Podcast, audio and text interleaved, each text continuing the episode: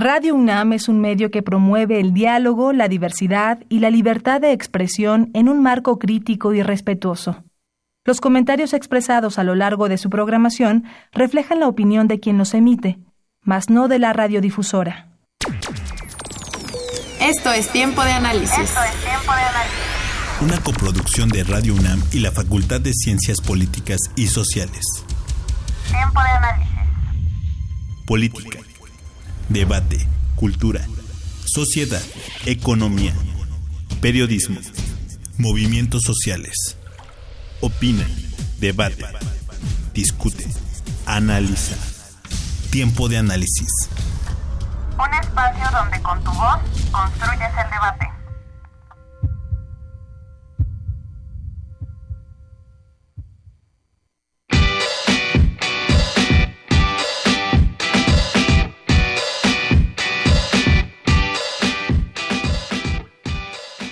El tercer debate presidencial se llevó a cabo en el Museo del Mundo Maya en Mérida, Yucatán. Este tuvo como tema central la economía y el desarrollo y se dividió en tres bloques. Crecimiento económico, pobreza y desigualdad, educación, ciencia y tecnología, salud, desarrollo sustentable y cambio climático. Cada bloque estuvo dividido en dos segmentos, en el primero, los moderadores plantearon una pregunta específica y los candidatos tuvieron un minuto para responder. Posteriormente, se les dio dos minutos para desarrollar aún más su respuesta o para réplica, sin excederse de un minuto seguido de exposición. En el segundo segmento, se cambiaron a un formato tipo mesa de diálogo, con un planteamiento común para fomentar la discusión. Para este segmento, los candidatos tuvieron dos minutos y medio. Para este debate, la ciudadanía tuvo la oportunidad de enviar sus preguntas a través de conversatorios abiertos que se llevaron a cabo en redes sociales. Se recibieron 11.388 preguntas en redes sociales y de estas solo se seleccionaron 15 para el debate. Los moderadores fueron los periodistas Leonardo Curcio, Carlos Puch y Gabriela Warkendin. De acuerdo con el sorteo realizado, Ricardo Anaya fue quien abrió y cerró el debate presidencial. Al terminar el debate, cada candidato tuvo un minuto para dar un mensaje final. Mi nombre es Carlos Correa. Es momento de un tiempo de análisis. ¿Qué tal amigos? Muy buenas noches. Les saluda Jimena Lezama. Esto es Tiempo de Análisis, programa radiofónico de la Facultad de Ciencias Políticas y Sociales y estamos transmitiendo a través del 860 de amplitud modulada y vía internet en www.radiounam.unam.mx. Nuestros teléfonos en cabina son el 5536-8989 y la alada 01800-505-2688. Nos pueden seguir en Twitter y hacernos llegar sus comentarios en arroba tiempo. Esta noche en Tiempo de Análisis hablaremos sobre el tercer debate presidencial. Para ello tenemos a dos invitados en cabina, que son Sandra Canet Isabela Zabaleta. Ella es coordinadora del Centro de Estudios en Relaciones Internacionales. Buenas noches, Sandra. Hola, Jimena, buenas noches. También tenemos a Kenbir, a Puente, coordinador del Centro de Estudios en Ciencia Política. Buenas noches. Hola, Jimena, buenas noches. Bien, pues ¿qué les parece si le contamos primero al auditorio? Este debate del que hablamos se celebró el día de ayer.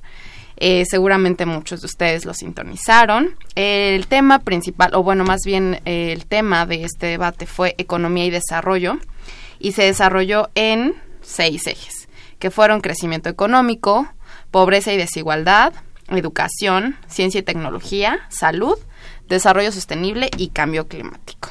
¿Qué podemos decirle al auditorio de de estos ejes. Bueno, yo creo que eh, podríamos empezar diciéndole a nuestros radioescuchas que eh, innova el formato primero del, debate. Creo que para quienes lo pudieron seguir eh, por televisión fue una mm, nueva fórmula en donde se sentaron en una mesa redonda. Eh, con tres moderadores que no eh, buscaron protagonizar el, debate, que este, condujeron, buscaron llevarlos a que contestaran lo que se les planteaba a los candidatos, eh, lo cual me parece estuvo bien. El formato fue mucho más dinámico, con intervenciones más eh, cortas, con la posibilidades de respuestas casi inmediatas entre, ellos. Es decir, el formato, si lo vemos en la evolución de los, de los debates presidenciales en México y lo comparamos con lo que hubo apenas hace algunos años eh, en, en las elecciones presidenciales previas, pues es una transformación brutal, sí, positiva creo que ahí el Instituto Nacional Electoral ha hecho muy bien su trabajo porque no es fácil convencer a los candidatos que siempre buscan protegerse eh, del riesgo de ser eh, atacados, etcétera. Entonces, creo que en, esa parte, digamos, eh, más de formato fue buena.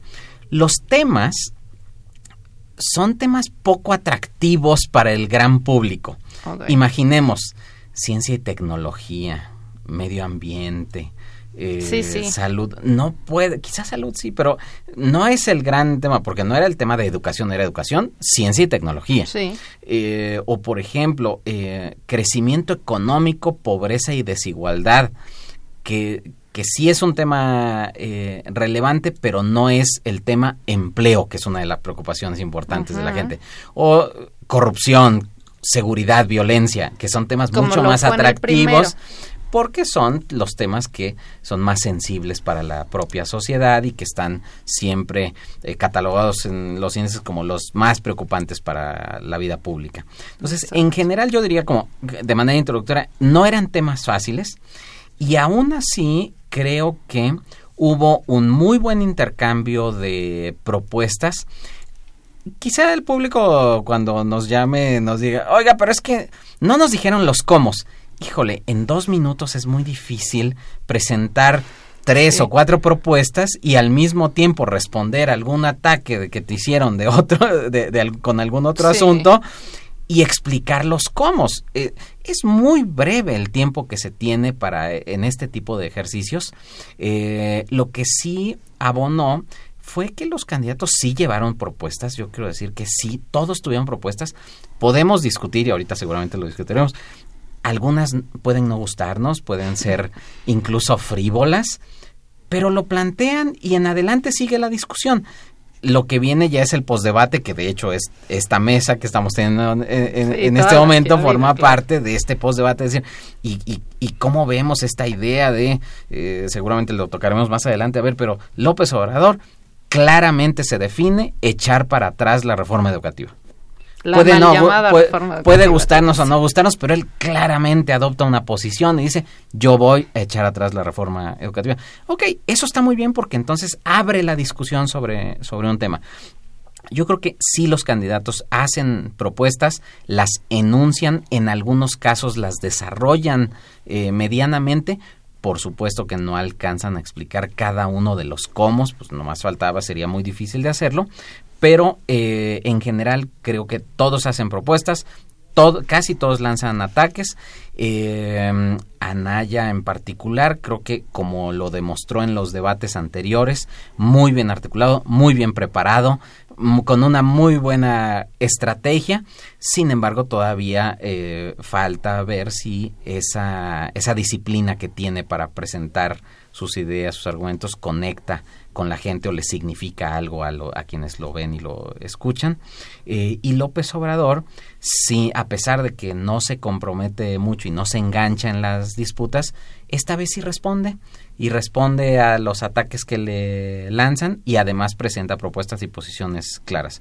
Yo creo que eh, en el tema de crecimiento económico, pobreza y desigualdad, eh, el López Obrador es enfático en decir es importante mantenernos en el TLC, que es una de las había había preocupaciones, pero ¿cuál va a ser la posición del López Obrador? Una economía cerrada, solo pensar en el mercado interno. Y dice, no, no, yo sí quiero que sigamos en el TLC, pero esa no es la solución a todos los problemas de este país, hay otras, y sí hay que fortalecer el, el mercado interno.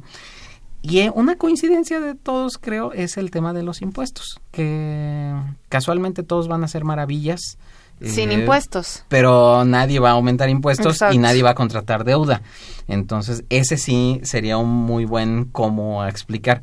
Yo creo que eso de entrada eh, plantea eh, a grandes rasgos la, la discusión y por supuesto que ya podríamos ir a detalle en, en, en los bloques y sobre el desempeño de cada uno de los candidatos. Claro que sí, Sandra. Pues a mí me deja un mejor sabor de boca que el debate pasado, Sí, el que se refirió a política exterior, porque si recordamos eh, el debate anterior, pues puso en evidencia un gran desconocimiento desde mi perspectiva por parte de todos los candidatos en materia de política exterior, ¿no? Correcto. Referirse a la, a, a la relación México-Estados Unidos y considerar que eso es política exterior, pues para mí como internacionalista, pues fue dejaron muchas cosas en el tintero que no que no se tocaron, muchísimo menos se profundizaron. Coincido con el con el doctor, me pareció que fue un formato menos rígido. Sin embargo, creo que los tres tienen un formato poco amigable para, para dar y explicar estas propuestas y estas estrategias a profundidad. En dos minutos nadie puede desarrollar un tema, y menos cuando son temas tan amplios. La agenda del tercer debate fue, fue muy amplia, es decir, aunque se, se puntualizaron estos tres ejes, crecimiento económico, educación y salud, los derivados, pobreza y desigualdad, ciencia y tecnología, desarrollo sustentable y cambio climático. Fue una agenda tan amplia que, que se trató de, de forma muy escueta cada uno de los, de los temas y de hecho muchos candidatos no tocaron algunos eh, temas que estaban planteados como medio ambiente. Fueron sus respuestas muy ambiguas, muy generales y también denotó cierto desconocimiento. Yo creo que, eh, contrario a lo que piensa el doctor, que el debate era el más esperado, porque sí creo que, al menos en la parte de crecimiento económico, educación y salud, pues gran parte de las mexicanas y los mexicanos estábamos esperando ver como hacia dónde se iba a dirigir la política de cada uno. Sobre todo si eh, consideramos la coyuntura, ¿no? La reforma educativa, coincido ahí con Kenbirg, fue desde mi perspectiva lo que se dijo más importante, al menos desde, desde la propuesta de Andrés Manuel López Obrador, pues porque hay un contexto importante hoy en el país. La reforma educativa ha generado muchísimo debate, muchísimo ruido, ya no se diga en, en los profesores, ¿no? En los en los maestros, sino también en el resto, pues dada la calidad educativa que se tiene en el país. Yo hubiera esperado, sin embargo, que al hablar de crecimiento económico se tratara igual empleo y más que desigualdad se propusiera algo sobre la injusta distribución de la riqueza que tiene el país, que creo que es uno de los problemas más importantes. Y bueno, sobre salud, yo creo que era un tema muy importante que se pudo haber explotado un poco más, pero insisto, el formato es poco amigable, no permitía tampoco profundizar en las propuestas, aunque creo que fue muchísimo mejor debate que el de política exterior y sí hay cosas rescatables de, de los candidatos, particularmente de Andrés Manuel, de Mid y de Anaya. Ok. Eh, justo en este tema que hablamos del formato y hablamos del poco tiempo que tuvieron los candidatos, también me gustaría hacer o poner en la mesa el protagonismo que adquirieron algunos de los de los conductores ayer del debate, ¿no? En este caso vimos un comportamiento moderado de Curcio y de marketing, pero qué tal push, ¿no? Cómo se puso y eso eso qué tan bueno, qué tan malo es, porque ya veníamos de una experiencia previa en el segundo debate donde vimos a Yuriria Sierra y Enrique Krause hacer exactamente lo mismo, ¿no? Quitar de todas maneras de estos pocos minutos que tienen para abordar en sus propuestas y que a mí me parece bastante relevante que esta vez con los nuevos formatos generó muchísima expectativa en, en el público en tanto eh, el número de tweets ¿no? en redes sociales o el número de participación en redes sociales y de gente en general que vio el debate, de espectadores contabilizados por el INE, fue bastante significativo referente a otros debates. Entonces, ante esta expectativa, ante no demeritar que tanto un canal como Internet o la televisión sigue siendo el canal para comunicar en, en mayor medida las propuestas a los, a los usuarios, qué tan bueno o malo es que los conductores tengan este papel protagonista en los, en los debates. ¿Qué opinan? Yo creo que, eh, a ver, a mí me parece bien que haya personalidades eh, fuertes en los debates porque eso contribuye a que puedan presionar a los candidatos a que contesten lo que se les pregunta, a que se eh, concentren en el tema en el cual deben de, de, plantear una posición. Eh, y eso a veces, eh, pues se tiene el riesgo por el otro lado de que estas personalidades fuertes, como las de los conductores que tuvimos en el debate de ayer, pues a veces crean que están en su noticiero o en su programa de televisión. Eh, si, si uno ve el programa de televisión de cualquiera de ellos, pues le parecía, la, actitud de ayer sería de lo más natural, ¿no? Exacto. Eh, porque es como se comportan en su noticiero y así cuestionan e interrumpen al, al entrevistado, etcétera. Pero, pero en este papel que tenían como moderado desde un debate presidencial, eh, invitados por la autoridad electoral, yo creo que debieron haber trabajado más en, eh, en el tema. Aún así, me parece que no fue, eh, no se está hablando hoy en día de que ellos hayan hablado más que los candidatos, que los, los conductores que los candidatos, como si fue en el debate anterior. Entonces, yo creo que eso es eh, positivo. Eh, por ejemplo, cuando López Obrador tiene eh, entre estrategia mediática entre muletilla y entre estrategia para evadir, comprometerse, dice siempre para todo, el problema, perdón, la solución para cualquier tipo de problema es, atacar la corrupción. ¿no? Acabar con la corrupción. acabar con la corrupción con el ejemplo, ¿no? Entonces, pues sí está bien que los conductores le digan, a ver, sí, sí, señor, pero pero ¿cuál es su política de salud? Eh, no, bueno, es que hay mucha corrupción en, el, en, el, en, la compra de medicamentos. Sí, sí, está bien, pero le estamos hablando de, una política de salud, es decir, del problema de salud.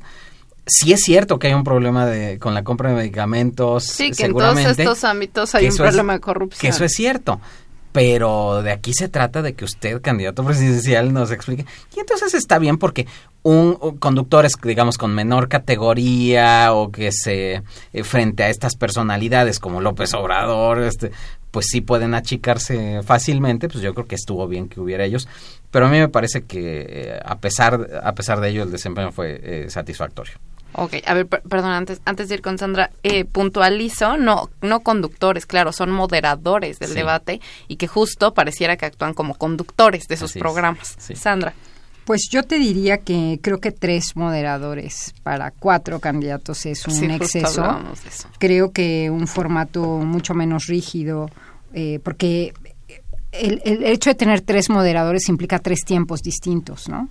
Dos moderadores hubiera sido suficiente. Y si consideramos los moderadores que ha habido a lo largo de los tres debates, pues creo que también hay una inequitativa distribución en la participación de mujeres moderadoras, porque por lo menos en el pasado, aunque fueron solo dos moderadores, estuvo representada por Yuridia, en este hubo dos hombres, una mujer, y si lo sumamos a la mesa en total, pues hubo seis hombres y una sola mujer. Ahí Pero en el primero hubo dos mujeres. Ajá, en el primero, hubo dos, Susana. Ahora, yo creo que... Eh, coincido con el doctor, a diferencia del segundo debate de política exterior, no tuvieron tanto protagonismo, cosa que se agradece.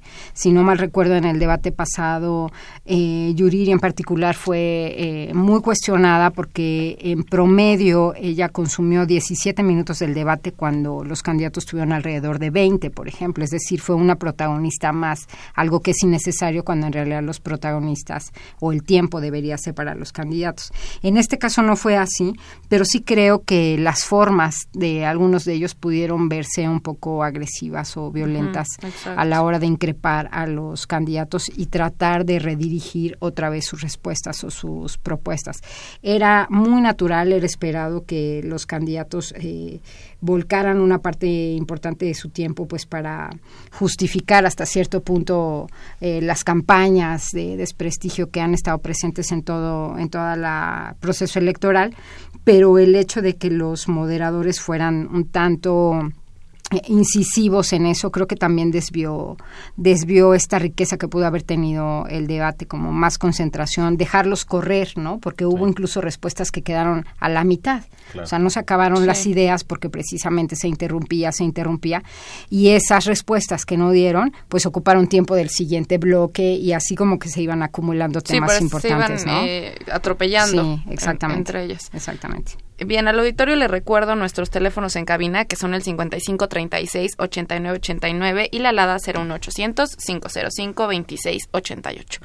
Eh, bueno, pues ya adentrándonos a las propuestas en específico que fueron delineando cada, cada candidato, pues me parece eh, importante señalar una que a mí me, me llamó muchísimo la atención, que es la propuesta de Anaya que nos habla de, de esta, de romper la brecha digital y entonces para que todos estemos en el mismo canal, pues tengamos todos acceso a, nos garantiza o nos promete eh, acceso a un dispositivo o a una tablet, ¿no? Y que con esto, pues vamos a, solucionar el problema que tenemos en cuestión de acceso a Internet. ¿Ustedes en ese, en ese aspecto qué piensan? ¿Qué Virg?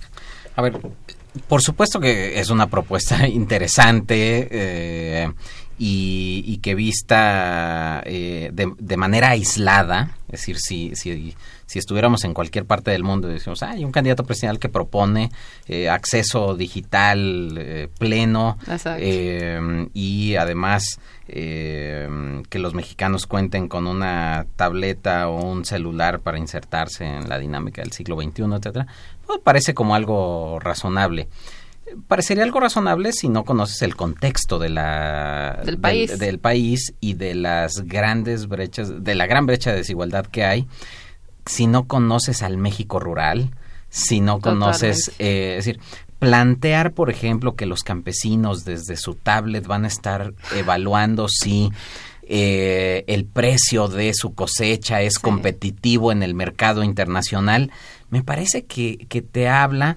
de, de una desconexión sí, con el entorno. Es decir, eh, porque bueno, pues asumiríamos entonces que para usar la tablet eh, el, el, campesino la, la, cargó y ahí eh, la cargó porque hay electricidad obviamente Exacto. y donde está también eh, hay acceso a red 3G o 4G y entonces las antenas, eh, la señal este, llega a plenitud y entonces es, es sí, empiezan a salir una, una serie de... es, me parece que es de una ingenuidad terrible. Eso no quiere decir que no sea deseable. Es claro este, eso, eso es algo que sería deseable pero no puede ser esa tu propuesta en materia de ciencia y tecnología. De hecho me, me, da la impresión de que el único que se refiere propiamente al tema de ciencia y tecnología, aunque lo aborda muy superficialmente, es eh, Andrés Manuel López Obrador, cuando se refiere, a ver, ciencia y tecnología, destinar más recursos para ciencia y tecnología, primer Exacto. punto. Segundo punto, fortalecer el CONACIT. Es decir, que también esa es otra, es decir, ese es algo importante. Sí, ha sido una demanda recurrente. Claro. Eh, tercero, eh, además de nombrar a X persona en, en, en la dirección del CONACID, eh, dice el Sistema Nacional de Investigadores. Y cuando va a explicar algo del Sistema Nacional de Investigadores, si se refiere al número total de investigadores que hay en el país, en ese momento eh, le, le, interrumpen y dice, se le acabó su tiempo. Bueno, esta es parte de las rigideces que, eh, bueno, no se iba a tomar 10 minutos más, hubiera tomado unos segundos más nada más para cerrar su idea, pero se le impide, ¿no? Es decir, a todos por igual. Es decir, en este caso, a la mitad de una idea importante que está a punto de, de desarrollar. Yo creo que sí, eh, eh, digamos, el que los cortaran, sí, por supuesto, afectó a todos, pero cuando estás desarrollando una idea importante del tema sustantivo, del tema central, pues yo creo que valdría la pena. Algo que es importante, me parece, de lo que dijo López Obrador es que, a ver, él va su propuesta es que va a cancelar la reforma educativa. Cualquier cosa que eso signifique, porque cancelar la llamada reforma educativa es cancelarla toda. O sea, no dijo solo una parte. Exacto. Pero al mismo tiempo dice que él va a conservar el Instituto eh, Nacional para la Evaluación Educativa, el INE. El INE, exacto. Entonces, eh, que es el encargado de hacer la evaluación justamente a, a, profesores. Entonces, resulta muy interesante y hubiese sido muy, eh, muy ilustrativo que nos dijera, ok, y entonces, ¿para qué va a servir el INE? Es decir, eh, va a, ¿qué es lo que va a evaluar? O sea, va a seguir habiendo evaluación. Si esta evaluación ya no es el, en el contexto de lo que establece la, la, actual, la, reforma la actual reforma educativa, entonces eso significa que habría una nueva reforma educativa con ciertos criterios en donde permanece la evaluación. pero entonces de qué va a servir la evaluación. Ese es el tipo de cosas que valdría la pena y que debiéramos hoy estar preguntándoles a los candidatos y sin embargo, lo que perdura hoy y lo que le preguntan a López Obrador es si le asignó o no le asignó 170 millones de pesos a Riobó eh, a través de los segundos pisos, etcétera. Que por supuesto es, eh, sí es algo importante, sobre todo es, eh, es una es, es, es, una es una crítica, un, un, golpe que trata de darle a Naya, pero no es sobre los temas sustantivos. Pero que cambia, digamos, la, la agenda de discusión eh, post-debate y que la aleja de los temas sustantivos al, del propuestos en el propio debate y que nos llevan otra vez a la dinámica de la descalificación entre los propios eh, candidatos que veníamos viendo ya en las semanas previas con el uso de la PGR y de las demandas y de, utilizar al, eh, al, a las instituciones de procuración de justicia para, de forma facciosa, claro. Eh, Sandra. Sí, me parece que esta propuesta muy aventurada de Ricardo Anaya sobre en materia de ciencia y tecnología, pues no hace sino reflejar una visión miope, muy pobre de la realidad nacional. Exacto. Y bueno, ahí sí tendríamos que tener cuidado, porque quien quiera que pretenda ser presidente de un país con tantas diferencias, con tanta desigualdad, con tanta exclusión social, pues sí tendría que considerar que gran parte de la población mexicana no cuenta con las condiciones para hacerse de este tipo de herramientas tecnológicas. Eh, el último informe de Coneval decía que 53 millones de mexicanos viven en pobreza y Coneval se basa en diferentes indicadores. Uno de estos indicadores es calidad y espacios en la vivienda y aquí hay un rubro que es precisamente acceso a energía eléctrica, ¿no? Es decir, ahí ya hay una cuestión muy importante que Ricardo Anaya desconoce y que sí sería importante discutir porque pues obviamente tampoco tener un celular o una tablet es una panacea, es importante en efecto, pero dada la dinámica nacional de exclusión, de desigualdad, de, de concentración de la riqueza, pues fue una propuesta descabellada que en efecto solo pone en evidencia pues un desconocimiento de ese otro México que quizá no esté tan inmediato, no sea el citadino, no sea esta clase eh, o esta, este grupo social que de alguna u otra forma sí tiene acceso a, a ciertas herramientas, tanto tecnológicas como educativas. ¿no? Gran parte de las escuelas en, en México pues difícilmente cuentan con una infraestructura para que los niños tengan clase, no tienen profesores, no tienen útiles, pues de qué, de, qué, de, dónde estamos partiendo exactamente, cómo vamos a plantear que no está mal, ¿no? Coincido con, con el doctor, no está mal planteárselo, pero es un paso agigantado, es decir, no hemos terminado de resolver necesidades básicas, pues muchísimo menos vamos a poder eh, alcanzar estos objetivos que son ambiciosos, ¿no? Y por otro lado, un poco eh, complementando lo que dijo el doctor Kemberg, a mí me parece que, que, Obrador sí profundizó un poco más en esto de, echar atrás la reforma educativa, justo porque dijo que no iba a desaparecer este organismo y justificó un poco diciendo que en realidad a los maestros no les preocupa ser evaluados, o sea que gran parte del magisterio en realidad quiere ser evaluado, pero la evaluación tendría que ser con otras características o en otras condiciones, más justas, más igualitarias, exactamente. Y aquí mencionó algo muy interesante que, creo que tiene gran peso en la materia de educación, ciencia y tecnología, porque en realidad eh, a México se le evalúa, no solo en el ámbito del magisterio, sino a nosotros como académicos en la universidad, eh, etcétera, se le evalúa con estándares eh, homologados a nivel internacional que vienen de organismos como la OCDE, por ejemplo, ¿no? que quizá desconocen ciertas dinámicas sociales y nos están evaluando como si fuéramos un país altamente desarrollo, desarrollado con altos procesos de industrialización. Entonces creo que Obrador sí le da en el clavo cuando dice, bueno, no es que los maestros no quieran ser evaluados, claro que quieren ser evaluados, pero en otras condiciones, ¿no? Porque parecería que la reforma no no es más bien como una especie de castigo a los profesores no es como una política persecutoria. exactamente es punitiva no cuando podría ser desde otra perspectiva no sí más capacitación sí evaluación pero con un enfoque distinto. Y creo que esto es muy muy interesante en la propuesta de, de Andrés Manuel. Sí totalmente porque como señalan él pone fija su postura siempre se le está criticando que no fija una postura, que evade, que no dice eh, si está a favor o en contra, que no responde con sí o no, como muchas veces lo ha encarado Anaya, pero esta vez dice yo voy a yo voy a echar atrás la mal llamada reforma educativa argumentando lo que bien nos dice Sandra. No es una reforma educativa es una reforma laboral. Y eso justamente es una es una de las posturas que por primera vez deja en claro López Obrador y justifica bien o mal diciendo que los maestros no es que no quieran ser evaluados no no es esta idea de los de los maestros que están en contra de, de, de una evaluación propia a ellos sino que esta evaluación sea de diferente manera y que justo no sea punitiva, como ustedes dos dicen. Mm, bueno, otro tema que me pareció importante fue el Bronco, ¿no?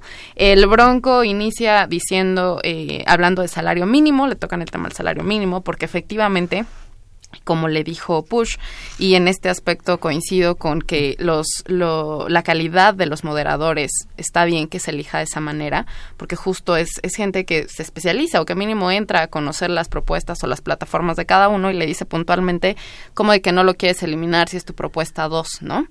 Y efectivamente su propuesta 2, eliminar el salario mínimo. Y entonces el Bronco empieza a esbozar una serie de, de, argumentos diciendo que no es que él lo quiere eliminar, sino que él quiere proponer que haya un ingreso mayor y demás.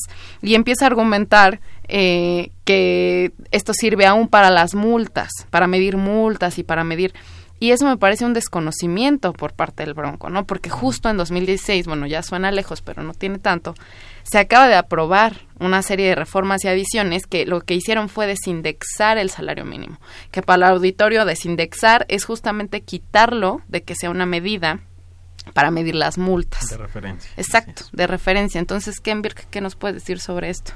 Bueno, a ver, primero yo diría que, eh, pues bueno, el Bronco es un candidato del Tribunal Electoral. Que, es decir, no es un no es un candidato que haya conseguido o al menos que sepamos eh, con certeza que haya cumplido con los requisitos constitucionales para ser candidato presidencial.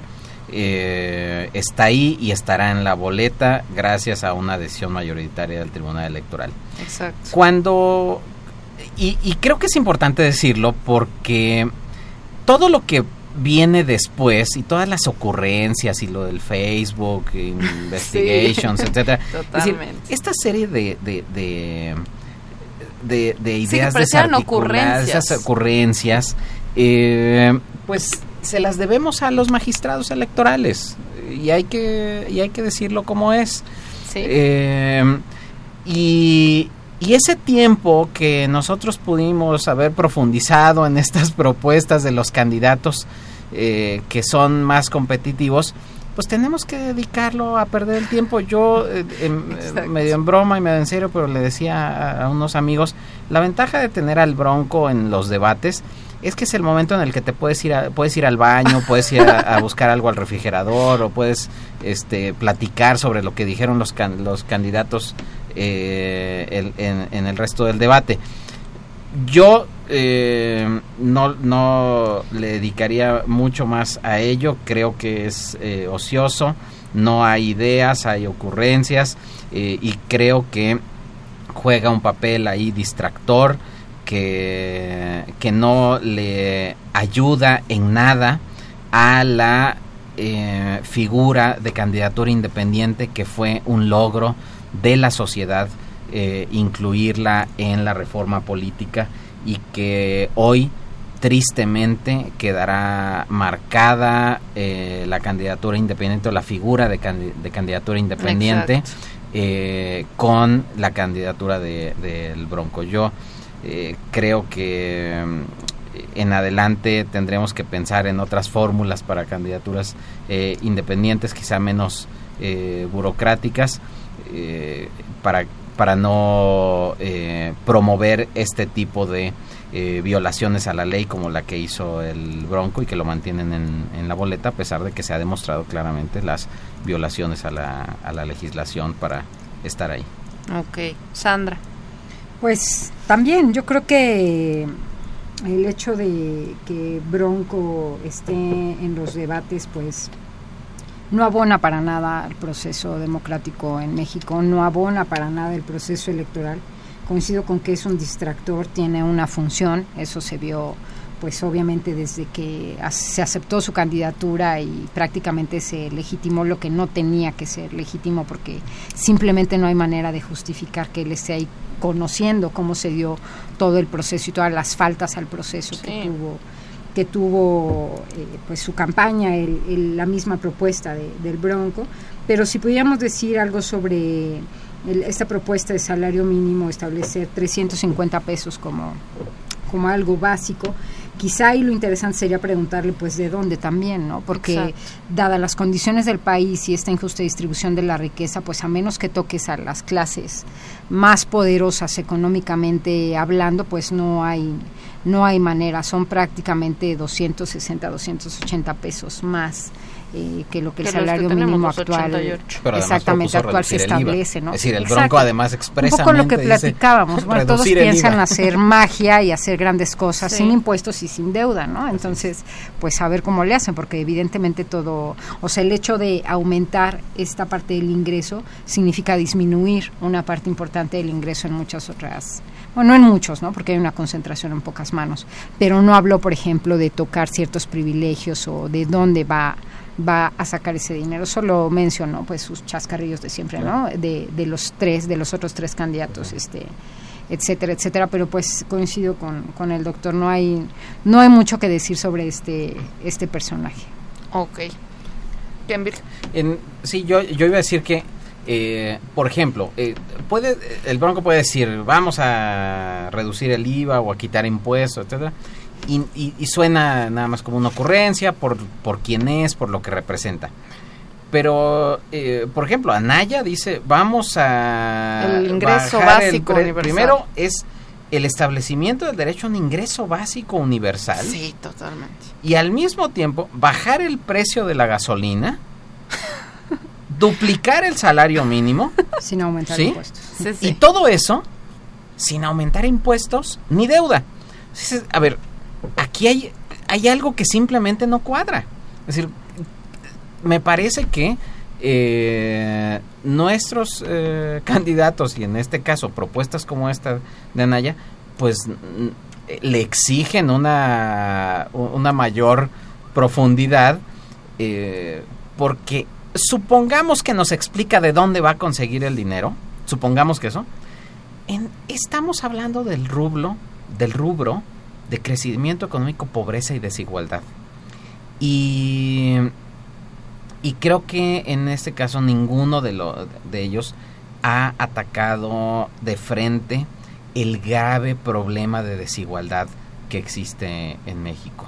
Eh, hoy básicamente lo que tenemos es un problema en el que depende de la suerte de donde nazcas, el destino final que tendrás en tu vida, las posibilidades de insertarte en, ya no digamos en el mercado laboral, tener posibilidades educativas, posibilidades de educación, de salud, de alimentación, la talla de los, de los niños depende de su alimentación. Y no estamos discutiendo esos asuntos que son un grave problema de México y los candidatos no se están refiriendo a, ese problema de fondo. No quiero decir que no estén en sus plataformas algunas propuestas, sí lo están, pero eh, no podemos estar con una elección monotemática sobre la corrupción en la que no, tú eres más corrupto, no, ahora yo sé que tú sí eres corrupto. Exacto. Cuando podemos estar discutiendo eh, los problemas más a profundidad. Me, me parece que eh, pasada la elección eh, tendremos que exigirle al candidato ganador que empiecen a explicarnos los cómo y se empiecen a discutir las estrategias para atacar de fondo los más importantes problemas como la violencia, la desigualdad y por supuesto la corrupción. Pero mire, eso es lamentable, tener que esperar hasta que haya un presidente electo para conocer los cómo, o sea, para conocer verdaderamente las propuestas y ver si son viables, pues es lamentable, ¿no? Algo estamos haciendo mal en el proceso, que en efecto los debates, aunque suman a todo este proceso, si ustedes quieren, de fortalecer una democracia en México, eh, pues en realidad tampoco tampoco nos lleva más allá. Es decir parecería más bien una especie de espectáculo mediático de, de, justificar ciertas acciones pero es lamentable que, que después del último debate uno no tenga la certeza de qué se va a hacer, por ejemplo, en materia de inseguridad alimentaria en México, ¿no? Cómo se va a garantizar la alimentación a, las personas, ¿no? Más o menos Obrador mencionó algo ahí en su campaña también, lo retoma sobre soberanía alimentaria y esta parte de, volver a darle la importancia al campo mexicano para que vuelva, vuelva a producir. Pero en realidad el discurso pues sigue siendo el mismo, ¿no? Eh, en el debate de ayer, eh, Mid cuando le preguntaban, bueno, ¿qué hacer con la desigualdad? ¿Qué hacer con la pobreza? Él insiste en el discurso de siempre de problemas eh, programas sociales, ¿no? Sí, exacto. Y por ahí decían, bueno, es que por programas sociales no paramos. Eh, según también este informe de Coneval, y me parece que ayer se dijo el dato en el debate, hay casi 6.500 programas sociales en México. Sí, son demasiados. Es decir, son demasiados, pero algo está apuntando. Es decir, más de 6 mil programas sociales en México y tenemos 53 millones de mexicanos en pobreza, inseguridad alimentaria, más de 60 millones de, de mexicanas y mexicanos no tienen acceso a seguridad social. Algo estamos haciendo mal, es decir, sobrarían 6.400 programas sociales, ¿no? no se está dando en el clavo y no se están planteando las estrategias de, bueno, ¿qué vamos a hacer con la desigualdad? Por supuesto que es un problema estructural que no se va a resolver en un debate de dos horas horas, ni en 10 debates de dos horas. Pero insisto, es lamentable que solo hasta después de que haya un presidente electo, uno tenga que explorar hacia dónde va su programa social, las políticas públicas encaminadas a soberanía alimentaria, educación, a vivienda, etcétera. No creo que en ese sentido sí, sí quedaron a deber todos en, en los cómo o hacia dónde, ¿no? Algo que sea real, que uno pueda decir, en efecto, esto es viable y es posible en una realidad tan compleja como esta, ¿no? Exacto en este aspecto que tocan el, el tema de MID, ¿no? El tema de MID y cuando le preguntan sobre las mujeres y nos manda un mensaje eh, a favor de la selección mexicana, ¿no? Muy en el marco de que ya va a empezar y con un guiño claro a, todo este público mexicano que sigue la, la selección mexicana, pero eh, pues hablar de mujeres y hablar de eh, yo deseo que a la selección le vaya bien, me pareció algo desatinado. Y eh, independientemente de esto, algunos medios nombran a Mid como el ganador de este debate, ¿no? Digo, Anaya, respecto a las dos intervenciones anteriores que había hecho, este pues lo había hecho bastante bien y en este vimos lo vimos un tanto opacado. Ustedes en ese aspecto, independientemente de la, la o la polémica en torno a si se ganan o no los debates, eh, ¿cómo vieron la participación de Mid? yo creo que eh, José Antonio Mid es eh, eh, un, funcionario público, eh, todo parece indicar competente, que digamos que ha sabido entender las, las reglas del sistema burocrático mexicano y que ha sido un administrador público de todo este tipo de programas sociales al que se ha referido la doctora Canetti.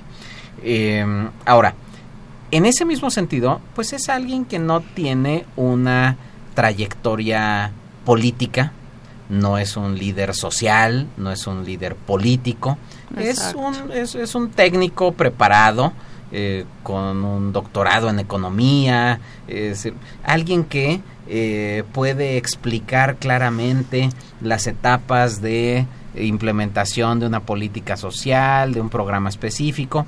Y yo creo que en el debate lo hace, hace bien, digamos, su tarea de explicar su propuesta de guarderías de tiempo completo o de becas para las mujeres o de seguridad social deducible para los patrones.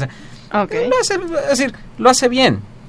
Ahora, lo que tendríamos que preguntarnos, ¿eso lo hace un... Eh, lo hace un líder político o lo califica eh, para eh, considerar que pueda ser ganador del debate, pues si, si pensamos en que fue el que más hizo las propuestas quizá con mayor grado de precisión, que no se equivocó en los términos, en los que no dio datos equivocados, etcétera, bueno, pues podríamos decir sí, a lo mejor sí.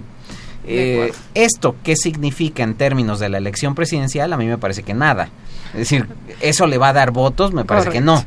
Eh, es decir, en todo caso, le da más votos a, López Obrador eh, reaccionar a bote pronto a un ataque o le da más votos a Ricardo Anaya atacar a López Obrador, etcétera, que la precisión técnica de las propuestas de, de Mid. Insisto, eh, Mid puede ser un eh, personaje técnicamente capaz y puede ser considerado en esos términos efectivo en el debate, sí, puede ser. Yo no necesariamente diría que eso le signifique algo en términos de la elección presidencial. Correcto. Sandra. Yo creo que se mantuvo, es decir, eh, al, al, mismo tiempo que en el primer debate, en el segundo debate, pues en este hizo lo que tenía que hacer.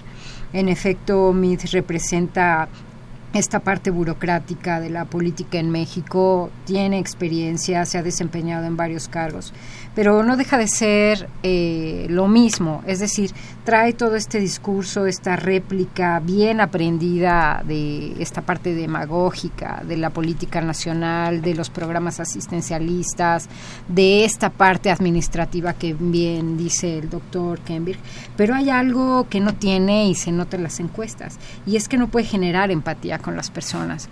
No hay este vínculo que para muchos especialistas en la materia pues es muy importante, ¿no? Eh, no carisma. Hay, exactamente, no hay carisma, no hay forma de conectar eh, los sentires de las, de, la, de las personas, esta forma de ver una realidad política. Mid parece estar como en otro nivel, no muy en el discurso, muy aprendido, eh, trata de no ser acartonado, pero no puede no ser acartonado. Hay un discurso muy ensayado, sabe lo que tiene que decir y se nota cuando le preguntan sobre las mujeres y hace un comentario sobre el mundial, por ejemplo, ¿no? Es decir, trata de caer bien y de generar empatía, pero no, no lo logra. Entonces, desde mi perspectiva, pues salió igual que en el primer debate, igual que en el segundo debate. No hay diferencia, eh, no ganó ni perdió el debate. Es decir, a estas alturas, en mi opinión personal, la presidencia ya no está en disputa, ¿no? Ya nada más es como un poco perfilarse hacia el segundo o tercer lugar. Y en eso se encuentra mí, junto con Anaya, pero no detonan absolutamente nada que pueda hacer cambiar el voto de, de los indecisos, incluso, ¿no? De algunos quizá, pero difícilmente porque no tiene esta conexión humana que muchos le han le han pues criticado, ¿no? Cada vez vemos más cerrada la elección por el segundo lugar. Sí. Eh, digamos, y parece como que eh, ahí está lo interesante de la, de, la, contienda, de la elección. Sí, es eh, increíble, pero sí. yo, yo la verdad es que tenía la expectativa de que en este debate se iban a jugar el todo por el todo. Sí, no nada más tú, todos los columnistas de... Todos iban a jugar decían su que era resto, todo, exacto. Lo que fuera y hasta donde topara. Y vimos que no. Vimos que eh, se siguieron teniendo cierta precaución, nadie se fue a la yugular del otro, todos fueron precavidos. Como que ya a mí me dio la impresión de que todos están buscando salir lo mejor posible dentro de lo que ya se espera del, de la elección.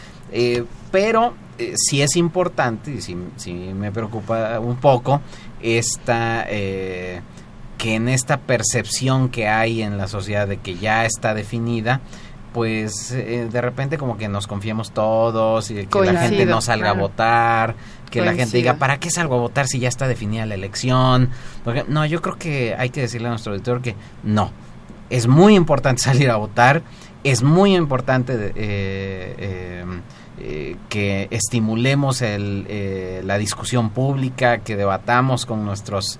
Eh, sí, con nuestro círculo más próximo. círculo más cercano, que sigamos discutiendo lo que dicen los candidatos y que a los ganadores, y no solo a los candidatos eh, al ganador presidencial, sino a los ganadores al Congreso, a las alcaldías, a regidurías, hay muchísimas cosas, a gobernadores, todo lo que está en juego, eh, les, les sigamos exigiendo, no solo en estas semanas que vienen, sino en las posteriores a la elección, y que el debate público siga abierto y que sigamos pendientes de lo que está pasando en la vida pública y sigamos exigiéndoles que nos den respuestas a lo que todavía no nos responden en las campañas y decirles cómo, cómo van a hacer esto que nos están proponiendo, porque nuestro país ya no está para más promesas, sino que requiere mucho más eh, respuestas efectivas y eh, planes de gobierno viables en el corto, no solo en el largo plazo. Sí, por supuesto, estamos como que en el principio de todo un proceso, ¿no? Es decir, elegir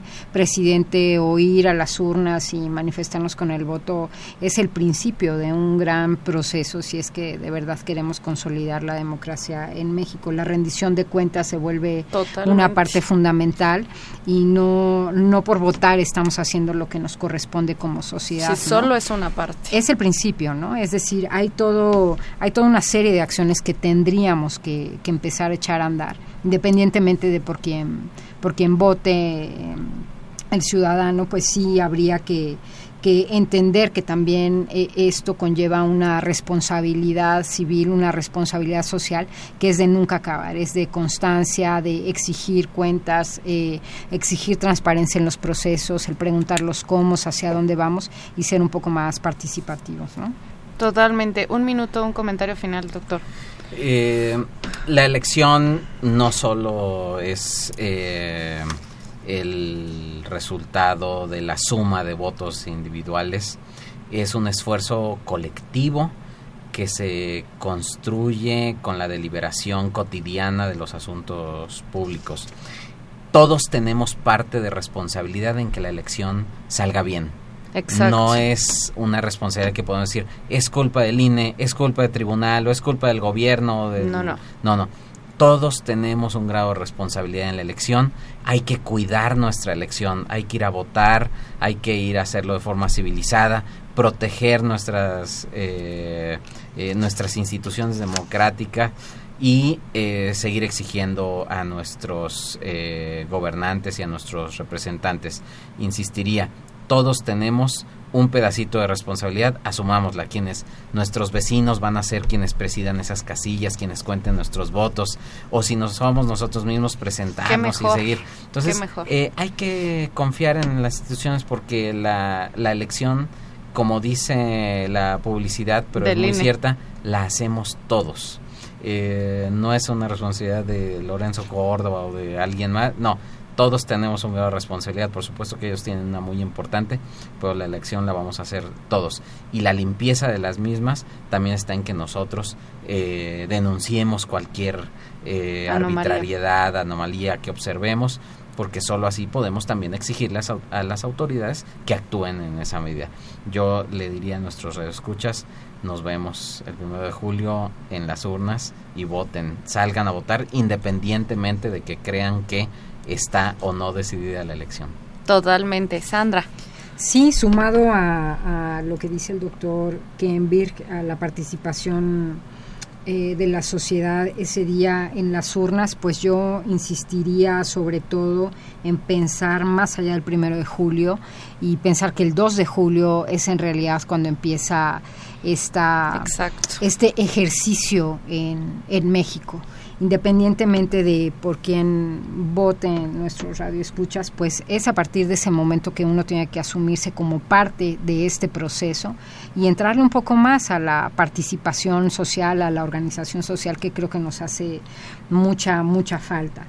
El proceso electoral en México es muy caro, es uno de los más caros en el mundo y creo que vale la pena apostar y participar un poco porque también nos merecemos mucho mayor transparencia, nos merecemos un mejor país y eso no se va a lograr si solo vamos y votamos. Hay un proceso que viene, que comienza el 2 de julio y entre más organizados y más participativos seamos, mayor conciencia vamos a tener y seguro eh, a mejor término vamos a llegar.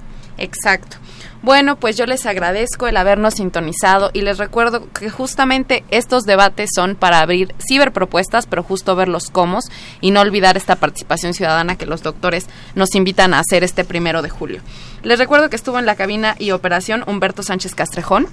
Este programa es producido por la Coordinación de Extensión Universitaria de la Facultad de Ciencias Políticas y Sociales, dirigida por Luciano Mendoza. En la coordinación de producción estuvo Guillermo Edgar Perucho, en producción Carlos Correa Escadillo, en la producción de cápsulas y montaje Ociel Segundo. En continuidad, Tania Nicanor. Se despide de ustedes, Jimena Lezama. Muy buenas noches.